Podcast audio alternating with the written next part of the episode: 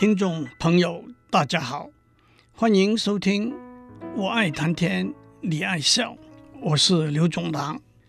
这几个月来，我们讨论的主题是人工智能。我们把人工智能定义为如何用电脑模拟人类外在的智能行为。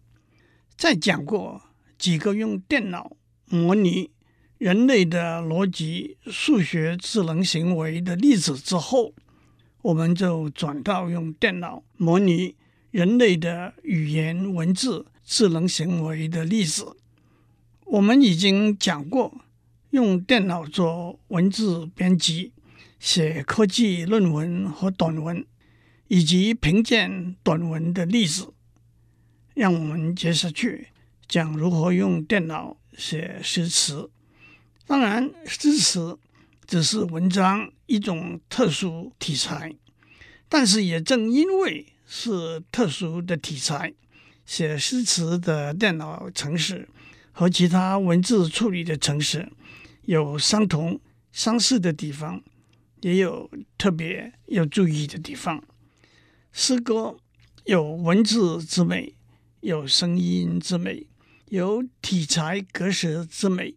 有意义之美，有心灵之美。那么，诗人如何达到这些美丽的境界呢？电脑如何模拟诗人达到这些美丽的境界呢？诗歌的文字、声调和体裁格式的某些面向，有基于历史传统和经验法则而建立起来的相当严谨的规范。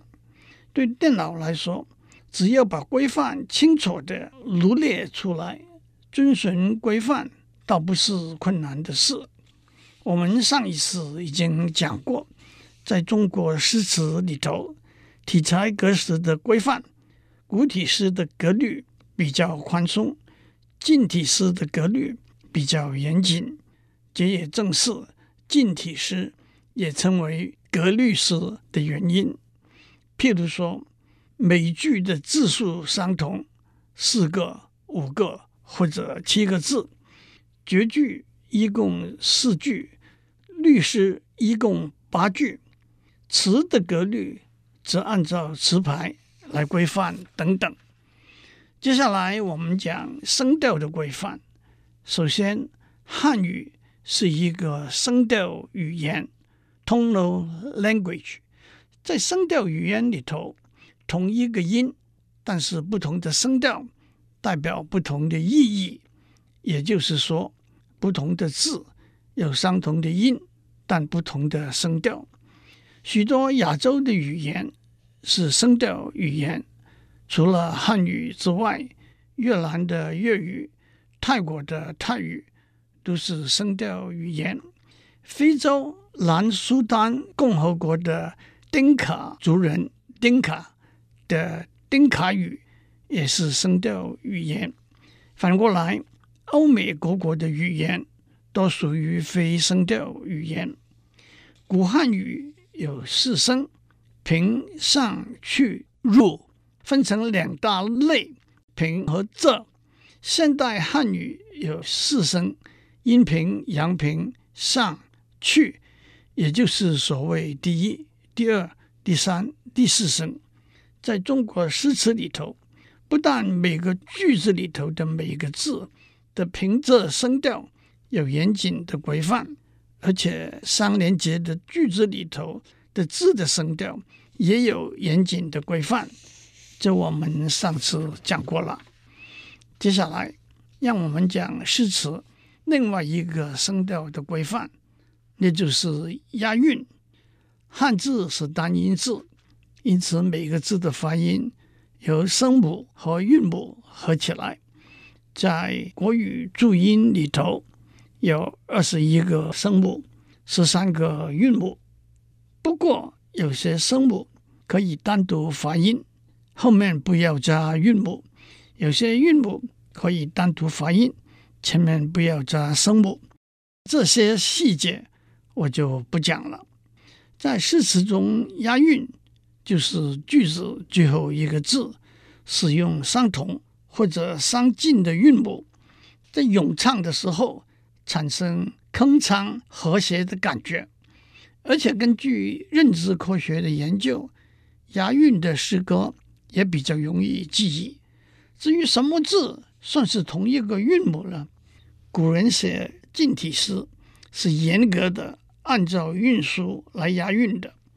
例如，一般人常常查阅的韵书是诗韵集成，其中平声有三十个韵，上声有二十九个韵，去声有三十个韵，入声有十七个韵，一共是一百零六个韵。例如。东南西北的东，中华民国的中，儿童的童，昆虫的虫，都是平声的一东韵。董事长的董，孔夫子的孔，饭桶的桶，都是上声的一东韵等等。很明显的，运输是很好的指引，虽然往往也可以有破例的地方，不过对电脑而言，只要按照运输的规范，那就不会出错了。让我也指出，近体诗只用平声韵，古诗可以用仄声韵，不过也有例外。例如“春眠不觉晓，处处闻啼鸟。夜来风雨声，花落知多少。”第一句的“晓”，第二句的“鸟”。第四句的“少”都押仄声韵，都是古汉语的上声，现代汉语的第三声。请注意，多少的“少”是上声，老少的“少”是去声。讲到这里，很明显的，在别的语言文字里头，诗歌在文字和声道上也有相似的规范。让我从日文和英文的诗歌里头找一些比较简单、容易了解的例子。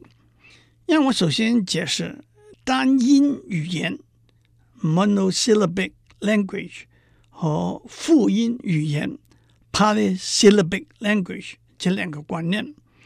对我们外行人来说，中文每字一个音是单音语言。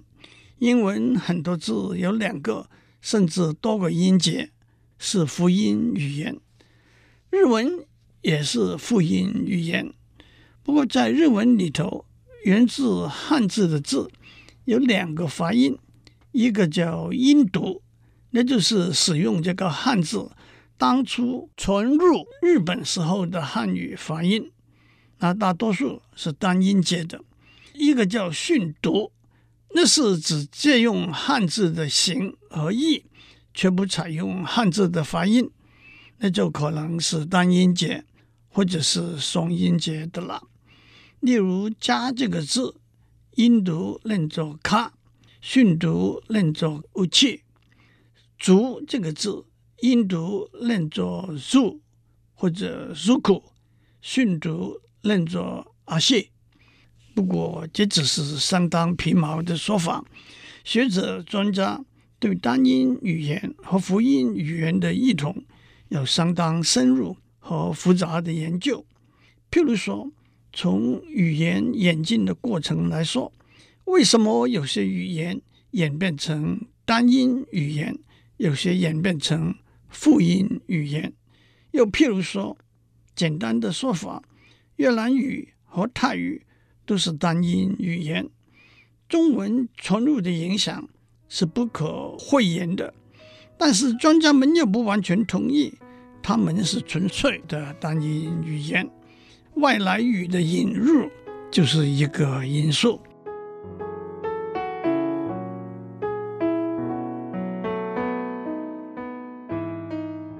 我们在上面讲过单音语言，例如汉语。和复音语言，例如日语和英语的分别。因此，在中文的诗歌里头，我们会规范每一句有多少个字；在日文和英文的诗歌里头，我们会规范每一行有多少个音节。请注意，句和行的分别。有时候一个句子可以分成两行。俳句 （haiku） 是日本传统文学的一种形式，可以说开始于十五、十六世纪，到了江户时代，那是十七到十九世纪，在松尾芭蕉、小林一茶等大师引领风骚之下，奠定了俳句的纯文学地位。不过，到了明治时期（一八六八到一九一二），随着时代的演变，排句的创作也发生了相当多的变化，出现了新兴排句、无记排句等等新的流派和形式了。排句的结构是三行，十七个音节，第一行五个，第二行七个，第三行五个音节。在文字的形式上，有一个出现在一个句子里头跟季节有关的字或者词，叫做季语 （kigo）。写俳句可以使用收集了数千个以上的季语的词典，其中按照春夏秋冬来分类，春又分成初春、仲春、晚春等等。俳句里还有一个切字。kiruji，那是一个断句的助词，通常放在三行的某一行最后一个音节。它的功能是把思路、理念或者中断，或者改变，或者结束。让我举两首有名的牌句作为例子。这两个例子的中文翻译也按照五个字。七个字、五个字的句子架构。松尾芭蕉有名的一首俳句，原文的三句意思是：古老的池塘，古い池や青蛙跳，川中飞び込む水的声音，水の音。中文翻译是：闲极古池旁。青蛙跳进水中央， 扑通一声响。这首俳句的寄语是青蛙，那是春天的寄语。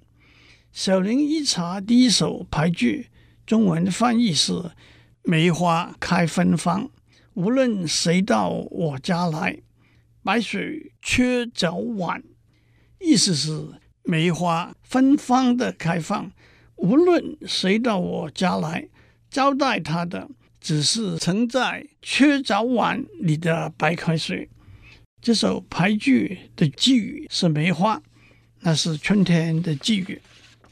接下来也让我们讲一些英文诗歌的例子。英文有美句有一定数目音节的诗，叫做音节诗 （syllabic verse）。例如，有些美句都有七个音节。有些美句都有四个音节等等，有时候不确定某些字到底有几个音节。例如，pushes 是两个音节，miss 是一个音节。这不但有些规则可以遵循，而且也已经有上网可以查的字典。在英文诗歌里头，一个重要的观念是节奏 （rhythm），一个字。可能有几个音节，或者连续的字有几个音节，因此哪个音节是重，哪个音节是轻，不但可以听得清楚正确，也可以达到声调和谐的目的。例如，today，to 是轻，day 是重；tomorrow，to 是轻，more 是重，ro 也是轻。Yesterday, yes 是重，to 和 day 是轻。在英文诗词里头，有所谓音部 （foot），那就是两个或者三个连续的音节的轻重规则。普通使用的音部有一、轻、重例如 today、the sun。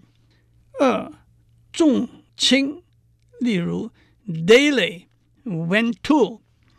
第三轻轻重，例如 intervene、in the dark。第四重轻轻，例如 multiple、color of。第五重重 true blue。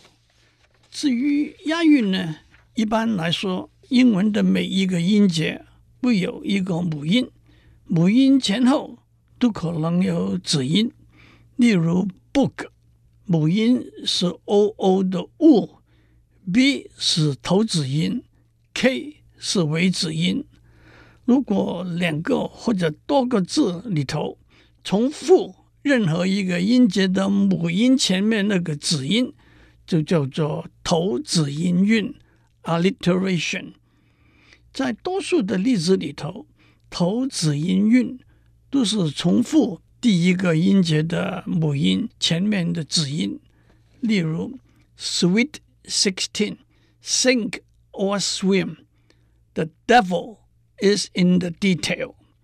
Peter Piper picked a peck of pickled peppers. 如果两个或者多个字里头，重复一个音节的母音后面的子音，就叫做尾子音韵 （consonants）。例如，first and last，us and ends。至于 last but not least，那既是头子音韵，又是尾子音韵了。如果两个或者多个字里头重复一个字的母音，叫做母音韵。Assonance，例如 support and report，母音韵的一个特例是重复句子最后重音的母音和子音，那就叫做 rhyme 押韵。让我听一首儿歌：Humpty Dumpty sat on a wall. Humpty Dumpty had a great fall. All the king's horses and all the king's men. Couldn't put Humpty together again。在英文诗歌里头，清楚的按照这些规范来写的一个最好的例子，就是十四行诗双的。十四行诗，一一共有十四行；第二，每一行有十个音节；第三，这十个音节分成五个轻重的音部。那就是哒噔哒噔哒噔哒噔哒噔。莎士比亚是公认写十四行诗的高手。让我们听一两句我们在以前讲过的他的第一百二十八首十四行诗，请注意每一行里头哒噔哒噔的音部。How oft when thou My music, music placed. 让我再练一次，特别强调轻重轻重的节奏。How oft when thou my music, music placed. 让我们再听一次原来美丽的录音。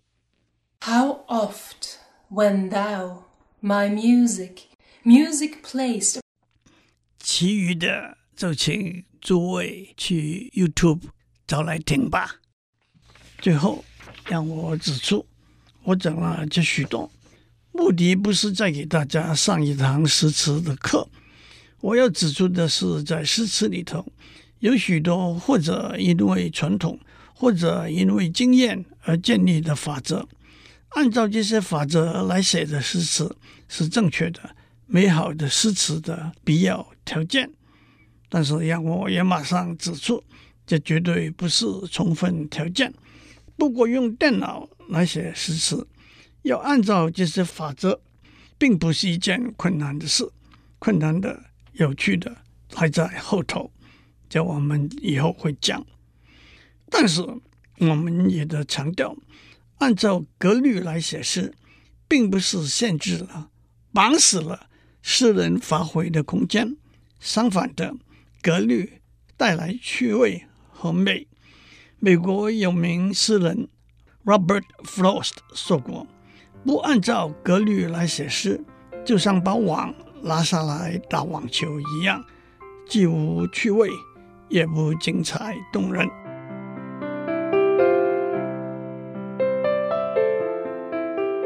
以上内容由台达电子文教基金会赞助播出。